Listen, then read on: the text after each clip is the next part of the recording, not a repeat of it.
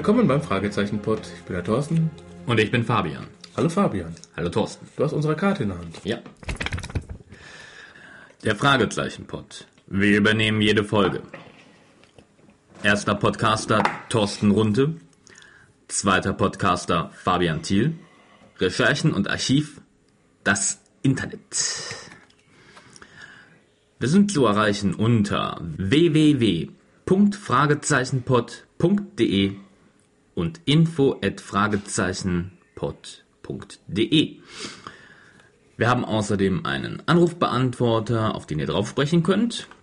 0203 87 84 809. Wir sind erreichbar bei Facebook, Twitter und bei iTunes. Und einen YouTube-Kanal haben wir auch. Der ist aber, wird aber leider gerade aktuell nicht bestückt, weil der nette Mike hat irgendwie keine Zeit. Also wenn jemand Lust und Laune hat, den Mike zu unterstützen, gerne. Äh, dann haben wir noch ein PayPal-Button und ein Flatter-Button. Leider diesmal keiner auf den PayPal-Button gedrückt, aber dafür haben einige auf den Flatter-Button gedrückt. Hm, das ist doch nett. Ja, super. Hm? Insgesamt sind wir jetzt bei 1,04 Euro. Äh, was ich jetzt in der letzten Zeit viel an E-Mails bekommen habe, waren Twitter. Mhm. Ja, also komischerweise sind wir gestern, also für euch ein paar Tage her, bestimmt zehnmal angeklickt worden. Wir haben neue Follower. Wir sind jetzt bei sieb- ungefähr 70. Na, immerhin. Ist doch toll. So. Dann, was mich ganz komisch gewundert hat, bevor wir jetzt mal weiter hier reingehen, Ja. dass die normalen Folgen wesentlich mehr runtergeladen werden wie die spezial gelagerten Sonderfolgen. Ja, das ist mir auch schon aufgefallen. Vor allem, was ich am faszinierendsten finde, auch die alten Folgen, die steigen immer weiter, was die Klicks angeht. Also das Jetzt hast du mir nicht meinen Übergang verhauen. Bitte, bitte. Nein, aber die, ja stimmt, erzähl ruhig weiter. Vielleicht kommen wir wieder, komme ich ja nochmal hin. Ja. Nee, ähm, ich gucke mir auch ab und zu unsere Statistik an und klar, die neuen Folgen haben natürlich weniger Klicks als die alten. Wobei auch das sich nicht irgendwie richtig ausgleicht, weil die alten Folgen trotzdem immer noch weiter angehört werden. Und deswegen die Zahl da auch immer weiter steigt. Also wir haben die 200.000 weit überschritten. Insgesamt. Insgesamt. Nicht schlecht, ja. Also ich meine, ähm, ich glaube Folge 1 oder sowas ist äh, auf, nee, oder Folge 2 war das, ähm, mittlerweile über 27.000 Klicks. Ja, Das ist schon heftig. also danke, danke, Ja, danke. vielen Dank, vielen Dank auf jeden Fall. auch Und wenn jetzt noch ein paar Leute bei iTunes oder bei Podstar oder bei podcaster.de oder bei po- podcast.de da auf Gefällt mir drücken und Sternchen uns geben, würden wir uns auch noch freuen. Weil das ist der Applaus für einen Podcaster. Ach so, okay. Ja, seid fleißig. So, dann haben wir ja den Übergang, den du mir gerade vertraut hast. Bitte. Spezial gelagerte Sonderfolge. Mit dem Oliver Rohrbeck. Oliver Robeck. Da hat, haben wir ja den Oliver drei CDs aus den Rippen geleiert. Jetzt haben wir ja gerade, bevor wir hier aufgenommen haben, die aus dem großen Stapel drei Namen rausgezogen. Hm, ja, diesmal ohne Video, aber geht, können wir ja nicht jedes Mal. Ja, ich meine, darum suchen wir ja wieder an YouTube Menschen, Genau. der uns was reinsetzt. So, was war denn, äh, bevor wir jetzt die Namen sagen, was war denn so Besonderes an der Folge 154? Ähm, nun, es war natürlich. Was wir alles gewertet haben, war, schickt uns eine E-Mail, sagt, hallo, es war was Besonderes, dass die überhaupt rausgekommen ist. Das haben wir auch gewertet. Aber natürlich waren einige andere dabei. Also wir konnten schon am Ende aussortieren zwischen wirklich ähm, vernünftigen E-Mails. Es waren vernünftige E-Mails, aber trotzdem war die, die, dass überhaupt einer auch in dem Pulk drin. Ja, Einmal so bierernst müssen wir das ja nicht nehmen, aber es war natürlich. es waren aber sehr Gro- schöne auch. Der Gro hat wirklich gut geschrieben. Auf jeden Fall. Ähm, ja, halt, ähm, es gab ja einige Besonderheiten dieser Referenz zu Sherlock Holmes, auch in den Titeln der eigenen einzelnen Tracks. Ähm, die Kaffeekanne als Referenz an die drei Fragezeichen Kids. Ähm, Das alte Hauptquartier. das alte Hauptquartier. Dann ähm, das Motorrad von Justus. Wir wissen jetzt, wo es steht. Genau. Ähm, was haben wir noch? Ja, der zweite Auftritt von Kenny, den Office, äh, Officer. Ah ja. Also es waren ja, nicht, äh, was natürlich waren, es waren eine ganze Menge Anspielungen von in dieser Folge zu alten Folgen. Ja. Classic-Folgen, auch hier Phantomsee von 1979 und was nicht, und Hommage an, äh, an eben Sherlock Holmes und sowas. Weil ich auch gerade da lese, ähm, dass die Folge damit beginnt, dass der Fall gelöst wird oder dass ein Fall gelöst wird, ist glaube ich auch bis dahin einmalig. Ja, also es gab eine ganze Menge Besonderheiten. Ja, auf jeden Fall. So, gewonnen haben Wilko Wiechmann, Nicole Pflug und Fabian Lippert.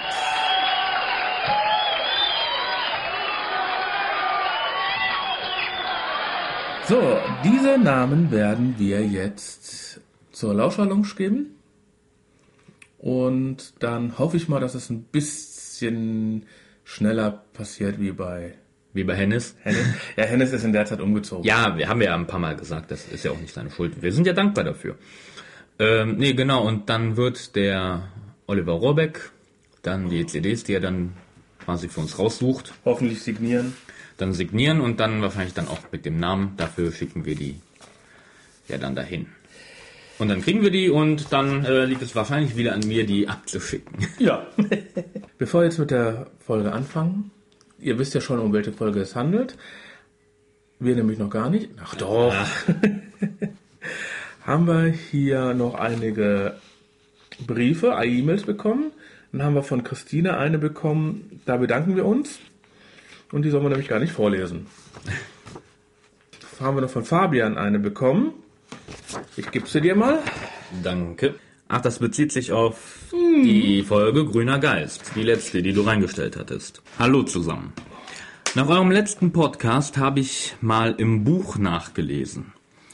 Zu dem einen Punkt, dass ausgerechnet Justus als erster durch das Loch in das Geheimzimmer geht, kann ich sagen, dass im Buch erst Kommissar Reynolds, Bobs Vater, der im Buch auch dabei ist, und Carson in das Zim Geheimzimmer gehen. Erst dann kommen Justus, Peter und Bob. Und der andere Punkt, dass Reynolds plötzlich in San Francisco ermittelt, im Buch tut er das nämlich gar nicht. Da ermittelt ein Sheriff Bixby, was auch mehr Sinn macht. Ja. Solche Veränderungen zum Buch gibt es vom Drehbuch her wohl öfters und lassen sich wahrscheinlich auch im Hörspiel nicht vermeiden. Allerdings schade, dass dadurch solche Plotfehler entstehen. Danke für euren tollen Podcast und weiter so, Fabian. Super. Also irgendwie haben wir so ein Magnet für Fabians, ne? Ja, irgendwie äh, ist das wieder ein anderer Fabian als der andere Fabian? Ja. Mein Gott, äh, das sind wir schon zu dritt hier. So. Nun kommen wir aber mal zur Folge. Ja, damit wir mal unter der Länge der Originalfolge bleiben. Das könnte schwierig werden, die ist nämlich gar nicht so lang. So, heute ne, besprechen wir die Folge 33 der drei Fragezeichen, die bedrohte Rentsch. Erschienen ist sie am 21.10.1983. Erzählt ist sie von Mary Carey und aus dem Amerikanischen wie immer übersetzt von Leonore Puschert. Sie hat eine Gesamtlänge von 40 Minuten. Sprecher waren Peter Bassetti, Oliver Rohrbeck, Jens Wawlecek, Andreas Fröhlich, Wolfgang Kuber, Andreas Beermann, damals noch unter dem Pseudonym Hans Meinhardt, Pinkas Braun, Monika Peitsch, Siegfried Wald, Hansi Jochmann, ist übrigens eine Frau, Volker Kreft, Helmut Zier, unter, damals unter dem Pseudonym Siegfried Meyerheim, Wolfgang Dreger, ja und dann Kommissar Reynolds, Horst Frank. Ganz ehrlich, wie ich das gelesen habe, diese Namen, Ja. ja, ihr müsst die Leute mal googeln kurz und die Bilder. Oft sind natürlich, die Bilder sagen mehr als Meistens, die wenn man Namen. die schon mal gesehen hat, ja. Ne? Und wenn, wenn man da durchguckt, wer das ist, Peanut Braun zum Beispiel, der Name sagt mir gar nichts. Aber das Gesicht. Wow. Ne? Das war einfach, muss man sagen, geniale Schauspieler. Und ich habe mich richtig drauf gefreut, auf diese Folge. Mit dieser Besetzung. Dann habe ich die ersten Kritiken gelesen. Und dachte ich mir, oh nein. Aber zu den Kritiken kommen wir gleich, weil jetzt kommen wir erstmal zur Inhaltsbeschreibung. Viel Spaß, Fabian. Dankeschön. Die Folge beginnt damit, dass auf dem Schrottplatz ein etwas cholerischer Kunde rumläuft. Es handelt sich um Mr. Barron, wie sich herausstellt, einem Millionär, der allen möglichen Trödel kauft, denn er will auf seiner Ranch autark abgeschnitten von allem leben können.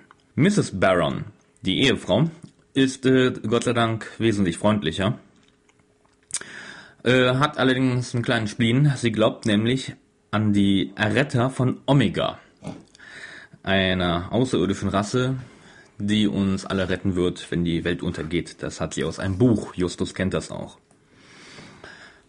Weil sie sich die Ranch ansehen wollen, fahren Justus, Bob und Peter am nächsten Tag mit, mit Kenneth auch zur Ranch, um dort beim Abladen zu helfen, was allerdings gar nicht nötig ist, da die Rancharbeiter abladen. Aber dort treffen sie Hank Detweiler, den Verwalter, und der führt die drei Fragezeichen auch bereitwillig herum. Die Ranch kann sich komplett selber versorgen. Sie hat sogar ihre eigene Wasserversorgung.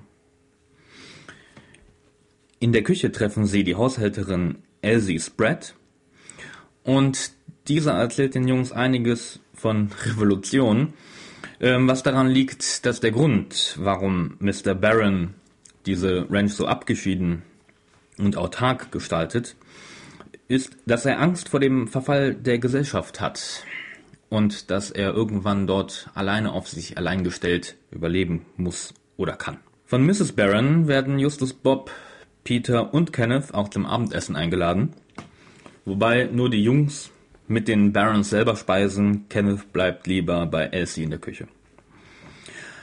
Das Essen ist auch recht interessant und äh, Mr. Baron gibt auch äh, seine Ansichten zum Besten. Dennoch wollen die drei Fragezeichen nach dem Essen dann auch zügig zurückfahren, weil sie noch einen anderen Auftrag für Titus zu erledigen haben. Jedoch schaffen sie es nicht, weit von dem Gelände runterzukommen. Ihr Truck wird gestoppt von einem Soldaten, der die Straße versperrt. Die ganze Straße ist nämlich vom Militär gesperrt worden, um diese freizuhalten für Militärtransporte. Dazu kommt noch ein Leutnant Farrand, der ihnen erklärt, dass sie zur Ranch zurückfahren sollen. Er fährt auch gleich mit, um Mr. Barron die Situation zu erklären. Dieser ist natürlich stinksauer darüber, dass er auf seiner eigenen Ranch festgehalten wird und will in Washington anrufen, um sich zu beschweren, jedoch ist leider das Telefon tot. Auch die Radios und Fernseher funktionieren nicht mehr. El Elsies Radio funktioniert allerdings. Und dort läuft prompt eine Ansprache des Präsidenten der Vereinigten Staaten. Dieser teilt der Bevölkerung der USA mit, dass Außerirdische gelandet sind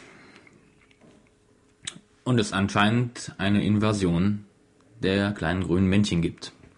Aber in voller Ernsthaftigkeit macht er dies und er ähm, bittet die Bevölkerung, in ihren Häusern zu bleiben, damit das Militär die Sache regeln kann. Mr. Barron beschließt daraufhin, dass er und seine Männer die Ranch alleine verteidigen werden, so dass überall bewaffnete Wachen aufgestellt werden. Sie können zwar nicht mit dem Truck weg, Justus, Bob und Peter machen sich allerdings zu Fuß querfeldein auf den Weg, um mehr über die ganze Sache herauszufinden. Da fangen auf einmal die Felsen vor ihnen an zu leuchten. Es gibt ein blaues Feuer und sie sehen eine fliegende Untertasse. Sie laufen zurück zur Ranch. Dort hat man das natürlich auch bemerkt und Mr. Barron will mit Männern nachsehen, was dort an den Felsen passiert ist. Justus möchte allerdings vor ihnen da sein, um eventuell Beweise zu sichern, so dass sich die Jungs wieder zurück auf dem Weg zum Ort des Geschehens machen. Dort findet Bob einen Bewusstlosen, einen der Arbeiter von Mr. Barron, der niedergeschlagen wurde und dem die Haare am Hinterkopf verbrannt wurden. Er hat allerdings nichts gesehen, bevor er ohnmächtig wurde. Der Verletzte wird erstmal zurück zur Ranch gebracht und Mrs. Barron glaubt fest daran, dass die Retter von Omega gekommen sind, um sie und ihren Mann nun ja zu retten. Justus allerdings glaubt an einen Schwindel. Am nächsten Tag teilen sich die Jungs auf. Justus will mit Mrs. Barron sprechen, während Peter und Bob sich wieder heimlich davonschleichen.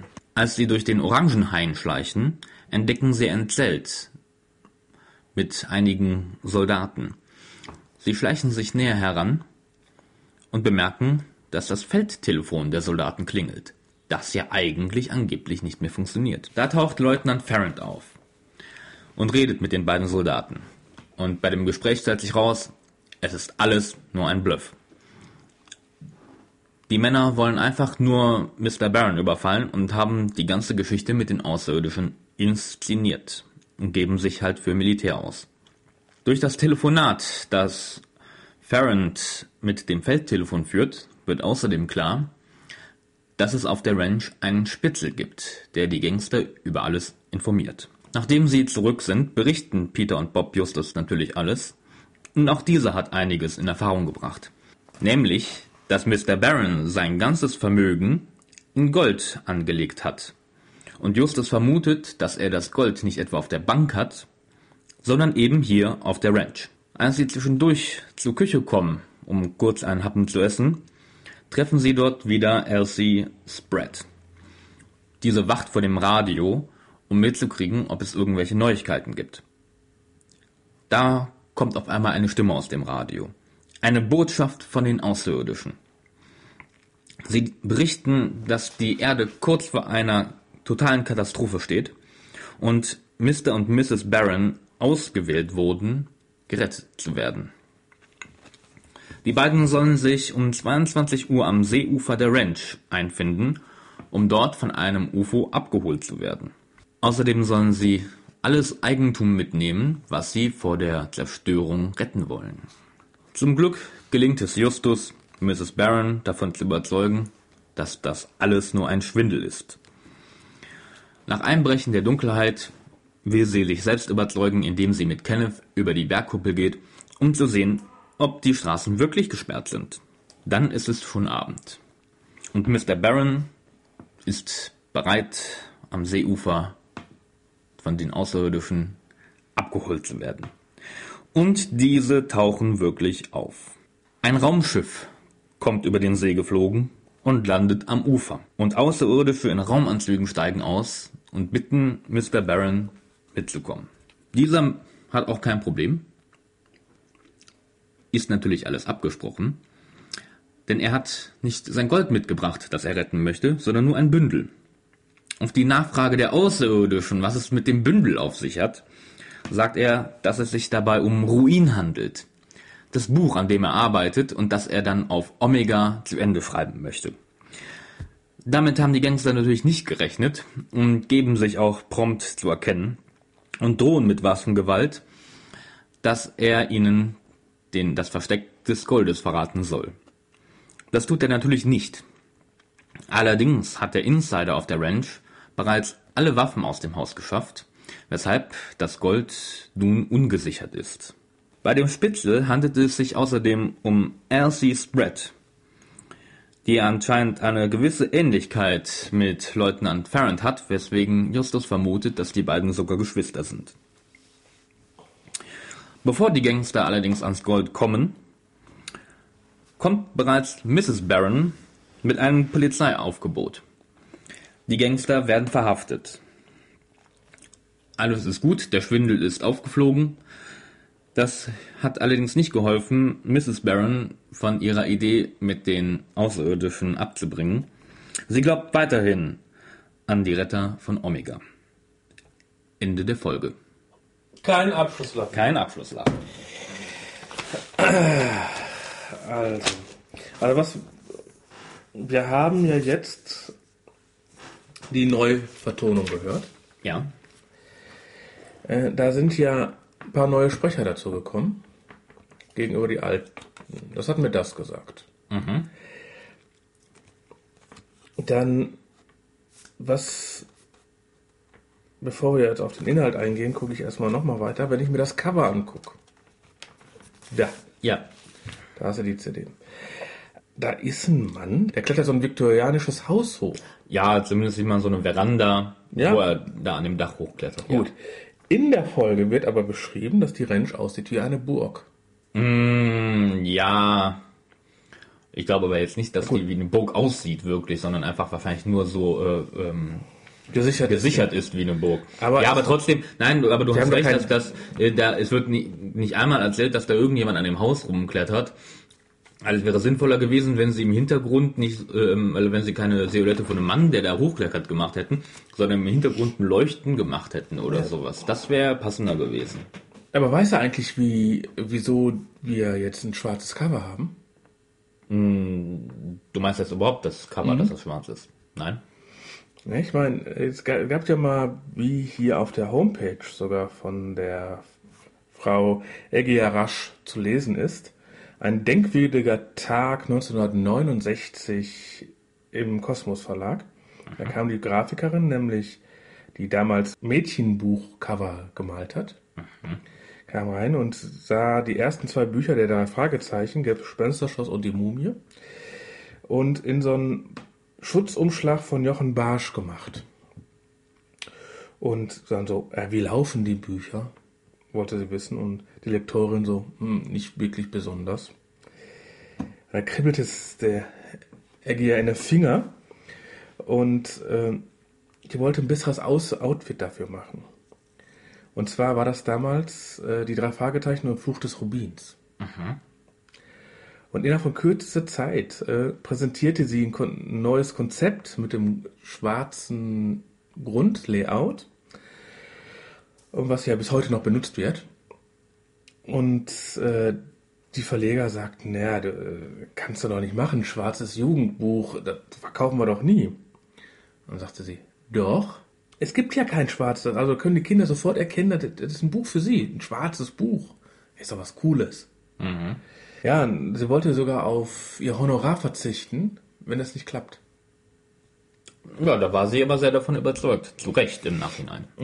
Also ganz am Anfang war es ja schwarz-weiß und mit ein bisschen rot. Und die ganzen anderen Farben, gaben, da war ja 1970. Ja, nee, klar. Da gab es noch nicht mal Filzstifte. Die sind erst äh, so ein Jahr später, äh, Ich weiß nicht, ob Grafiker damals mit Filzstiften gearbeitet haben. es, 19, doch, es- 1971 hat sie angefangen mit Filzstiften zu arbeiten und die ersten Cover ja dann da gemacht und die hatte vorher auch mit Folien gearbeitet, die ausgeschnitten schwarz gemacht und sowas alles, so dass die Farben übereinander stimmten und ja, hinterher hat sie natürlich auch mit einem Computer gearbeitet, so war das nicht. Leider ist sie dann ja auch gestorben. Da, dadurch haben wir jetzt einen neuen Grafiker gekriegt dafür. Ja gut, der wird aber den Stil ja hoffentlich nicht ändern. Nee, ich glaube, wenn er den ändert, dann hat er ein Problem. Wobei ich sag mal so, der Stil der Bilder hat sich ja auch im Laufe der Zeit stark geändert, aber insgesamt ja nicht. Wir haben, glaube ich, fast nie an den Covern gemeckert. Hm, selten. Die ist Heiligabend 2009 gestorben. Heiligabend. Eieiei. Aber genug von dem Cover. Jetzt wollen wir langsam mal zu den Inhalt kommen. Ja, bitte. Ich habe gehört und dann so Rettung Omega. Ich so, oh nein. Ist das der kleine Bruder vom Todesflug? Hm, eben nicht, meiner Meinung nach. Was man aber hört, ist Justus ist es zum Stimmbruch. Ja, das kommt hin, ja. Ja, es ist. Nee, nee, nee. Also ich, ich wurde nicht warm damit. Nee, der war, muss man vielleicht jetzt der Neuverfilmung, ach Neuverfilmung, ich, der Neuvertonung, ich weiß nicht, ob das im Original war. So ungefähr bei knapp vier Minuten kam so extrem Techno-Musik, wie man heute Techno bezeichnet. Nee, die hat mir absolut nicht gefallen. Hm, Die Musik an der Stelle auch nicht, allerdings äh, nachher kommt- kam einiges mal Musik, die mir sehr gut gefallen. Ja, ja, es gab aber diese Technomusik kam zweimal irgendwo bei drei Minuten für Leute, die es äh, nachhören möchten, bei drei Minuten 50 und bei 38 Minuten 50 gab es zweimal diese Butsch, Butsch, Butsch, Butsch, Butsch.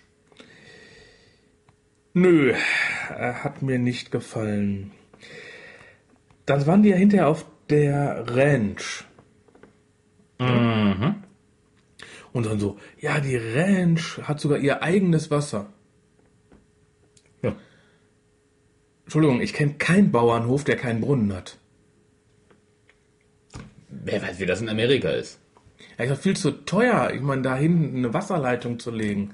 Haben doch, sobald die ein bisschen, ein paar Kilometer weg wohnen oder ein paar Meter weg wohnen, haben die einen eigenen Brunnen, damit die da überhaupt überleben können. Das ist viel zu teuer. Hm, Ja, es ging ja darum, äh, herauszustreichen, dass die halt vollkommen autark da auf der Ranch leben können. Ähm, und dass sie halt die eigene, eine eigene Wasseraufbereitung haben. Ja. Ja, also, Soll das ja nur unterstreichen? ja, und zwar machen die das ja wegen dem Zusammenbruch der Finanzsysteme, ne? Ja, und, Baron Gold, ja, und Gold und äh, Grundbesitz, ne? Baron, ähm, also das ist auch ein Aspekt, den ich an der Folge eigentlich sehr interessant finde. Baron prognostiziert ja, dass die Wirtschaft zusammenbrechen wird. 1983. Ja, Und wir sind jetzt 2000, fast 13. Das heißt also, es sind 13, 30 Jahre her. hat lang gedauert, Wir aber haben es geschafft. Ja. ja, so ungefähr, aber ähm, das, das fand ich einen interessanten Aspekt, weil der redet ja einige Male darüber. Gut, der Mann ist bekloppt, so kommt er auch rüber. Äh, weil der hat vor allem Angst, also auch äh, vor den Kommunisten sowieso und vor den. Gut, das sind die Amis ja sowieso. Ja, aber. Nee, Und er prognostiziert halt, dass ähm, die Wirtschaft zusammenbrechen wird und dass es einen Verfall der Werte geben wird. Und ähm, jetzt nicht zwingend, dass es jetzt eine offene äh, Re Revolution gibt, die den Präsidenten stürzt, ähm, sondern einfach, ähm, dass das Leben so nicht mehr sicher sein wird. Und deswegen will er sich da halt auf seiner Ranch verschanzen. Ja, er möchte ja auf Ranch, Ranch und seine Frau glaubt ja an diesen Omega. Genau, und seine Frau hat ja noch einen größeren Spleen, die ähm, glaubt ja an die Außerirdischen. Erinnert, so, so ein bisschen, ähm, ähm, ich weiß nicht, ob wir das reinbringen können, aber äh, Zeugen Jehovas glauben, das glaube ich so was ähnliches, ne? Sorry, ich habe keine Ahnung, was die glauben. So, wenn ein Zeuge unter euch ist, klärt uns auf. Ja, bitte. Aber wir sind ja für alles offen, wir müssen nur nicht dran glauben. Ja, und dann kam so, ein Soldat, ein Soldat, juhu. Nein, nein. Also so schlimm war es nicht. Der Soldat versperrt den halt den Weg, ähm, lässt auch prompt aus Versehen einen Schuss los. Vorher, äh, also man, im Nachhinein, man weiß ja, dass das alles im Prinzip Betrüger sind und ähm, wie sich ja ähm, das auch angehört hat bei der ähm, bei dem Gespräch, das Peter und Bob bei dem Zelt belaufen, wo er die beiden Typen äh, anscheißt, ihr sollt nicht den ganzen Tag saufen, ihr spielt hier Soldaten, also benehmt euch auch so. Das sind halt äh, suspekte Personen, die sich dafür Militär ausgeben. Ja, ja, ich meine, Wobei er den das Zusammenscheißen gut hinkriegt, dieser äh, Ferrand Ja. oder Ferrante. ja, aber, aber ich wollte nur mal zu dem Soldaten zurückkommen, ganz am Anfang, Ja, der erste Mal aufgetaucht ist. Das ist eine, Es dient ja auch nur Ihrem Schutz. Schutz? Mit einer Schusswaffe wollen Sie uns schützen? ja, siehst du, da haben wir schon wieder den aktuellen, diese die Schusswaffendebatte in Amerika oder auch hier. Ich meine, wie kann man mit einer Schusswaffe jemand beschützen, wenn man den bedroht? Ähm, ja, in, in dem Fall hat Kenneth recht. Ähm, es ist ja nicht gerade Schutz, äh, wenn derjenige auf einen zielt. Genau. Ne? Wenn, wenn er sich andersrum dreht, okay, aber so ist der Schutz nicht ganz so gegeben. Und dann kommt ja so ein schöner Monolog von dem Präsidenten. Genau, die Ansprache. Die UFOs landen, die UFOs landen. Ja, es kommt ja äh, sehr seriös rüber und ähm, bitte bleiben Sie in Ihren Häusern, das Militär hat alles unter Kontrolle. Das, der übliche Quatsch, der jedes Mal kommt, wenn die UFOs landen. Du weißt, also du warst schon öfter dabei. Ja, ja, ständig. Dann ist eine Sache, dann kommt ja, dann hat mich jetzt sofort an den grünen Geist erinnert, Nämlich? an dem Handprojektor. Diesmal nicht grün, sondern blau. Ähm, ja, das, das UFO, wo sie am Ende ja sagen, das ist wahrscheinlich einfach nur ein, ein, so ein Heißluftballon, Der, der angeleuchtet ist. der angeleuchtet ist und ähm, ja, ähm, sie, die Jungs reden ja auch zwischendurch darüber. Ähm, also Justus fragt ja Peter, da dessen Vater in der Filmbranche ist, ob sowas mit ähm, Filmtechnik möglich ist. Und da sagt Peter auch ja. Und sowas in der Art stelle ich mir auch dann vor. Also wie man das damals halt, ähm, äh, von wann ist die Folge? Von 83, wie man das Anfang der 80er halt so hingekriegt hat. Einfach von, wenn du einen Ballon hast, beleuchtest du von innen. Wenn du dann so einen blauen Tuch hast, dann wirkt es eben blau. Ja, ja, und dann noch ein paar Lichteffekte und Nebel und, und alles. Das, Ja, aber was da nicht geklärt ist, die finden ja den Mitarbeiter äh, genau. und Mit dem angeschmorten Haar. ja, das wird aber gar nicht geklärt. Ja, ähm, wird nicht geklärt. Ich könnte mir vorstellen, dass das im Buch ähm, mehr geklärt wird. Also entweder Also wer sich das Buch angetan hat, info@fragezeichenpod.de. gerne auf jeden Fall.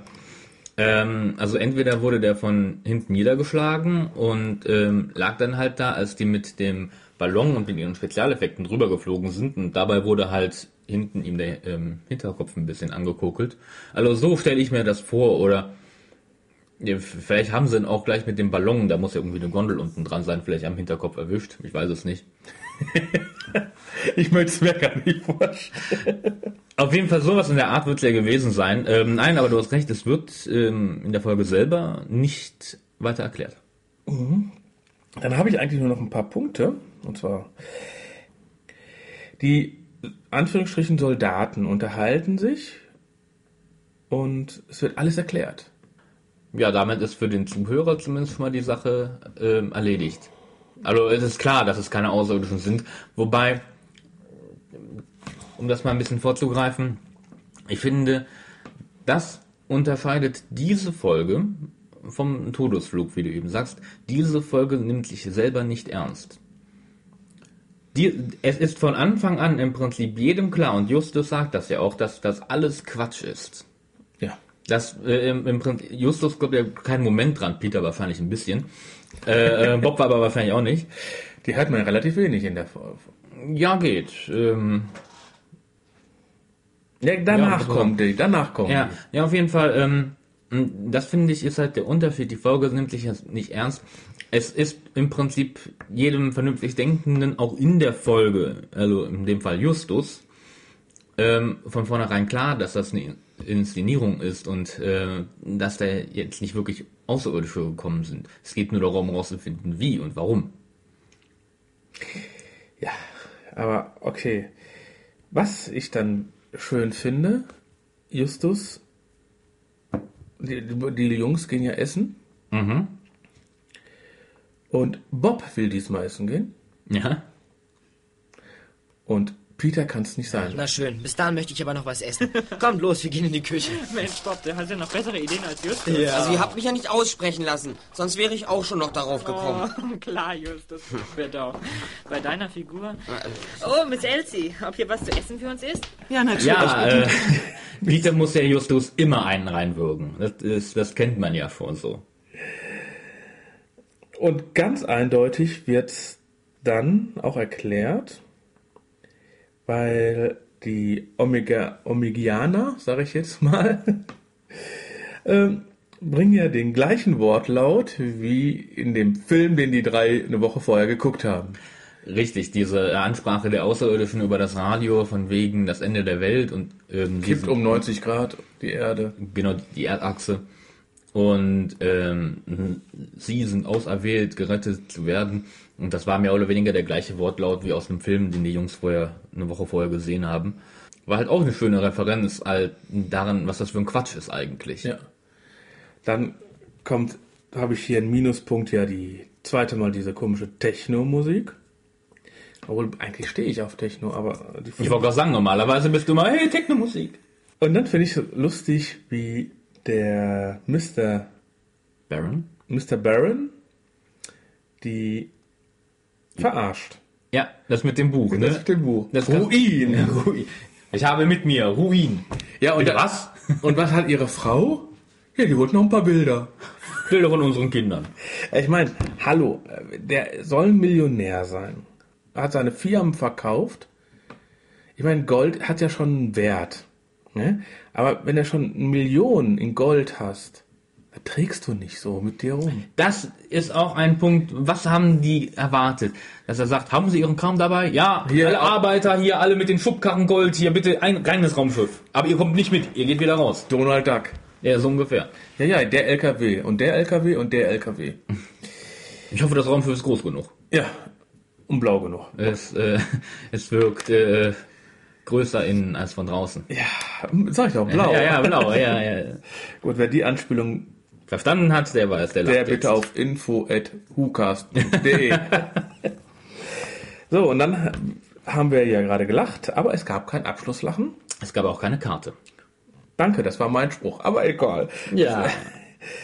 Äh, ja, da bin ich eigentlich mit durch. Also, ähm, ich habe nur noch ein paar Punkte. Ähm, also zum Beispiel, die, Folge hatte halt durchaus einige äh, humorvolle Momente auf jeden Fall. Und zwar, wo ähm, Mrs. Barron da voll aufgeht und dann von den Außerirdischen von Omega erzählt und dass sie uns retten kommen und wenn sie in unserer Atmosphäre sind, dass sie dann, ähm, was war das Wort? Ähm, un unsere äh, Frequenzen stören? Ja, yeah. du weißt ja gar nicht, was Frequenzen sind. Ja, es war nicht das Wort Frequenzen, aber sowas in der Art. ah, und sie stört unsere Frequenzen, um, um mit uns zu kommunizieren. Und dann, du weißt doch überhaupt noch nicht mal, was Frequenzen sind. Ja, das stimmt. Aber es klingt wichtig. Also es war nicht das Wort Frequenzen, aber so ein Motto. Das fand ich zum Beispiel auch super. also das, Diese das, Wortwitze, die dabei ja, waren. und das macht auch klar äh, irgendwie, ähm, die Frau hat das gelesen, glaubt daran, hat aber auch keine Ahnung im Prinzip von dem, was sie glaubt. Das, das macht halt die, die, diese, diese Beklopptheit dahinter so klar. ja, ist ja lustig. ich. Ja, und, und, und so ein paar Stellen gab es ähm, eigentlich ein paar in, in der Folge. Ähm, auch wie gesagt, die, die, die Ansprache ähm, von den Außerirdischen durch das Radio äh, bekloppt. Aber das hatten wir eben schon besprochen, auch noch, dass das quasi mehr oder weniger der gleiche Wortlaut war, äh, wie, wie das aus dem Film. Gut, man könnte sich noch die fragen, woher haben diese Typen die ganzen Mittel für die Spezialeffekte? Die müssen ja vorher ähm, irgendwie ein Filmstudio beraubt haben, hat Ja, man so, das ein, Gefühl. so ein Luftballon an so ein paar Drahtdinger, das Ding ist nicht teuer. Und, äh, ja, aber und die Armees sind sowieso so leicht ein bisschen verrückt mit ganzen, ihren ganzen Armees. Da haben die bestimmt irgendwie relativ günstig in irgendeinem Armeeshop die Sachen ge gekriegt. Ja, und Waffen haben die ja sowieso alle. Boah, hab ich das Klischees. ist das kleinste Problem, glaube ich, in Amerika. ja, und, Und ja, hast du. ja, aber dieser ganze Wortwitz ist ja auch schon mal im Klappentext, ne? Ja, ja. Ja, kannst du ja mal, wenn du möchtest. Ja, der ist ja kurz, kann ich mal vorlesen. Der Zufall vermittelt Justus, Bob und Peter die Bekanntschaft mit dem exzentrischen Ehepaar Barron. Und unerwartet finden sie sich auf Rancho Valverde eingeschlossen, ohne Kontakt zur Umwelt. Geht der Kampf nun gegen außerirdische Wesen oder gegen kriminelle Betrüger und Diebe? Unsere drei klugen Detektive werden die Wahrheit herausfinden. Wetten? Wetten? Ich meine, Deutsch. Ohne Kontakt zur Außenwelt. Ohne Kontakt zur Umwelt, ja. Ja, aber das denke ich ist jetzt Haarspalterei. Ich glaube, ist richtig ist beides, oder? Info Ja, nee, nee. Ich, also insgesamt fand ich die schon relativ schlecht. Die Schauspieler, die da mitgesprochen haben, durch die Bank gut. Ich habe die Leute sehr gerne gehört, habe in dem Moment auch die Rolle denen abgenommen. Es waren natürlich viele dabei, äh, ja gut, den Helmut Zier, den, hat- den gibt es nur in drei Folgen, 31, 32 und 33. Den Volk Krä- äh, Kräft leider nur in diese Folge. Ne? Die Frau Hansi Hochmann. Waren schon in drei Tagen, hat die schon mitgespielt, im Hexenhandy, ne? im giftigen Wasser, Feuersturm, Schüsseln im Dunkeln. Aber die Stimme ist so markant, man, man erkennt die sofort an der Stimme. Also mir hat sie auch da gefallen. Ähm, ist ja auch die ähm, Synchronsprecherin, glaube ich, von Jodie Foster. Ja. Ne? Monika Peitsch auch leider nur in dieser Folge. Macht das aber auch super. Macht super. Ne? Siegfried Wald hat auch in ein paar Folgen nur mitgespielt und die letzte Folge eben die bedrohte Ranch. Der Doppelgänger, Riff der Haie, silberne Spinne, der magische Kreis, Asketenschwert und das verschwundene Schatz, die wir bestimmt alle nochmal besprechen. Ja. Und dann die, die Stimme von Pickard Braun. Ich wusste, wer es war, wie ich ihn gehört habe. Und das war der Grund, warum ich dachte, weißt du was, jetzt holst du dir einfach mal die Bilder raus und guckst dir nochmal alle genau an. und der hat ja auch nur in 31 und 33 gespielt. Und äh, dann hier mal ausnahmsweise Onkel Titus Jonas gesprochen von Andreas Bräumann. Und das sind ja alles, die haben ja nur mal hier einmal gesprochen. Ja, aber Also sind trotzdem sind- gute, ähm, gute Schauspieler. Von, die Sprache hat mir gefallen. Das waren, sind wirklich gute Schauspieler, die gut sprechen können. Nur wenn, ihr die, wenn man sich die Fotos so anguckt, wird man sagen, hier haben wir den äh, Captain vom Traumschiff, hier haben wir die Stewardess vom Traumschiff. Der hat auch schon mal einen Verführer vom Traum, beim Traumschiff gespielt. Ihr merkt schon, der Thorsten guckt Traumschiff. Nein. Ich habe früher Traumschiff mal gucken müssen dürfen bei meinen Großeltern. Schön für dich. Ah, ich habe übrigens äh, vorgestern Traumschiff geguckt. Auch das ist schön für dich. Äh, mal so, ich habe es nicht geguckt, sondern meine Frau hat es geguckt und dann gucke ich so. Hä? Es gibt ja ein, äh, seit wann ist ZDF darauf angewiesen, dass die GEMA-freie Musik spielen? Keine Ahnung, aber die müssen auch aufs Geld gucken. Ja, weil ich habe, ich höre den Podcast Bastard Post Podcast, Bastard Podcast, und da die Anfangsmusik ist GEMA-frei, sonst dürfte es ja nicht spielen, und die Musik wird dann da gespielt. also mich würde mal interessieren, welche Podcast ihr hört, außer uns. Ja, wäre eigentlich eine interessante Frage. Vielleicht können wir bei uns ja bei denen noch was abhören.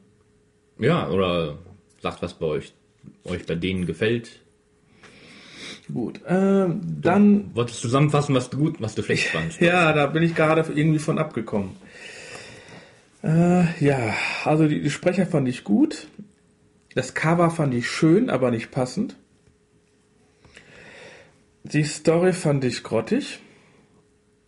Die Anspielungen von 1983, die damals gesagt worden sind, zu heute, finde ich super. Science Fiction pur. Und zwar eintreffenden Science Fiction, Zusammenbruch der Finanzen und sowas alles. Äh, soll ich dir eine Punktzahl geben? Bitte. Ich habe hier zwei Punkte, äh, zwei Sachen aufgeschrieben. Ich nehme die kleinere. Ich nehme drei. Okay. Wie ihr vielleicht schon mitbekommen habt, ähm, sehe ich das etwas anders als der Thorsten, aber das ist ja auch nicht schlimm. Mir hat die Folge nämlich eigentlich ziemlich gut gefallen. Erstens mal aus technischer Sicht, die Sprecher sind super. Da habe ich ja nicht bestritten.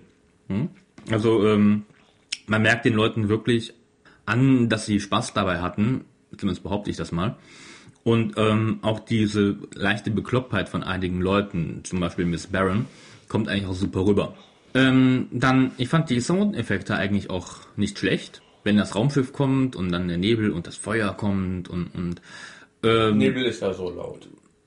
ja, aber das muss ja auch der Stimmung verbreiten. Das ist nämlich der nächste Punkt, ähm, die Musik dabei und nicht nur die Zwischenmusik, sondern auch die Musik dann halt, ähm, wenn es dann passiert, also gerade das mit dem Raumschiff. Ähm, ich gebe dem Thorsten recht, da waren ein paar Ansätze dabei, gerade wenn es in die Techno-Schiene ging. Aber dann zwischendurch waren da doch einige Musikstücke dabei, die ich ähm, von alten Hörspielkassetten noch im Kopf habe. Und ähm, vor allem zumindest eine, ich bin mir nicht sicher, aber ich glaube, die ist sogar aus der, die kannte, kannte ich aus der ähm, He-Man-Hörspielreihe. Da ich He-Man nie gehört habe. Kannst du das nicht wissen, aber ich. Also kann man sagen, dass auch Sound und auch Musik ähm, mir auf jeden Fall sehr positiv in Erinnerung geblieben sind. Was jetzt die Story angeht, ich gebe dem Thorsten recht, die Story ist ein bisschen bekloppt. Nein, ohne Frage. Aber meiner Meinung nach ähm, macht sie genau das Richtige, nämlich ähm, sie zeigt selber, wie bekloppt sie ist. Allein mit dem Ausgang halt der Geschichte. Ähm, halt, wenn man mal als Gegensatz Todesflug dazu nimmt, die Story ist auch bekloppt. Ähm, nimmt, nimmt sich aber viel zu ernst.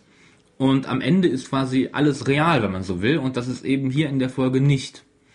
Und es ist auch nicht so, dass alle am Anfang glauben, es muss echt sein, sondern Justus ist im Prinzip von Anfang an überzeugt, dass es Quatsch ist. Und auch der Zuhörer. Ähm, aber so ist es halt ähm, eine interessante, lustige Story ähm, über halt Typen, die dann einen riesen Aufwand machen, um alle glauben zu machen, dass die Außerirdischen gelandet sind. So ein bisschen, ach wie hieß er? War das Orson Welles mit der Radioshow, die ganz Amerika in Panik versetzt hat? Krieg der Welten, 1934. vielleicht. Schlag mich tot. Ist, ist ja egal. Aber so ein bisschen so ähm, in der Schiene. Moment, ich bin absoluter Fan davon. Moment, ich weiß es nicht. Das ist aber dann peinlich, wenn du Fan bist. Äh, du suchst, ich erzähl weiter. Ja. Na, auf jeden Fall, und, und das fand ich halt, äh, deswegen hat mir die Story gefallen und ähm, die hat viele lustige Momente, die hat ähm, vor allem einige. Äh, Also in Deutschland wurde das Buch rausgebracht 1901, geschrieben 1900, 1898. wann war die Radioaufführung? Sag ich doch. Am 30. Oktober 38. Von Orson Welles. Krieg der Welten bei Wikipedia. Und wie gesagt, deswegen ähm, hat die Folge einfach, also mir Spaß gemacht. Weil sie war bekloppt, aber das war ja das Lustige daran. Ähm, weshalb ich halt unheimlich gut unterhalten wurde. Sie war technisch in Ordnung, sie war speichermäßig hervorragend, inhaltlich ähm, unheimlich ähm, lustig und also jetzt nicht lustig, dass es Klamauk ist, aber halt diese Absurdität, über man die sich halt lustig machen konnte, ohne jetzt halt, dass man sich über die Folge lustig macht, weil die macht sich ja selber darüber lustig, am Ende zumindest. Also wenn man da lustig jetzt rausschneiden würde, der letzten drei Minuten, hätten wir ein leeres drei Minuten. Sie hat mich auf jeden Fall super unterhalten. Also sie war lustig. Ja. Und von daher, wie gesagt, das waren die ganzen Punkte, die mir gefallen haben, gebe ich der Folge eine 8. Eine Acht. Ja. Eine Acht. Das Fandom. Sieht das wahrscheinlich großteils anders. Aber ich habe auch ein paar schon gelesen, ähm, die Also- stimmen mir durchaus zu. Also bei rockybeach.com, rocky-beach.com, glaube ich, haben die ungefähr neun Punkte gehabt. Oh. Und hier bei hörspiele.de, also die Originalseite der drei Fragezeichen, haben die vier von fünf Sternen. Ja, also bin ich ja eher der breiten Masse meinungsmäßig zugetan als du. Ja gut, aber hier steht zum Beispiel, die Folge ist unlogisch und blöd. Die nächste darunter steht wieder, super coole Folge. Die Geschmäcker, da kannst du machen, was du willst. Entweder mag man sie oder mag man sie nicht. Ja, ich meine, die, die Folge ist ja jetzt auch nicht großartig spannend und, und dass da wirklich irgendwas Gefährliches passiert. Es, also meiner Meinung nach ist es, also für mich ist es eine Spaßfolge. Gut, Aber das muss nicht jedem gefallen, um Gottes Willen, das brauchst du auch nicht. Aber ist doch mal schön, dass wir dann auch mal so weit auseinander liegen. Kommt ja nicht so häufig vor. nee, das ist jetzt wieder eine Folge, die wir jetzt aufgenommen haben und auch relativ schnell reingestellt haben. Die nächsten zwei Folgen, die ihr hören werdet, Haben wir schon sind aufgenommen. Konserven. ja. Da gibt es nämlich dann keine Post dabei. Gut, dann wünsche ich euch viel Spaß Alles Gute. und schönes Wetter. Bis zum nächsten Mal. Tschüss.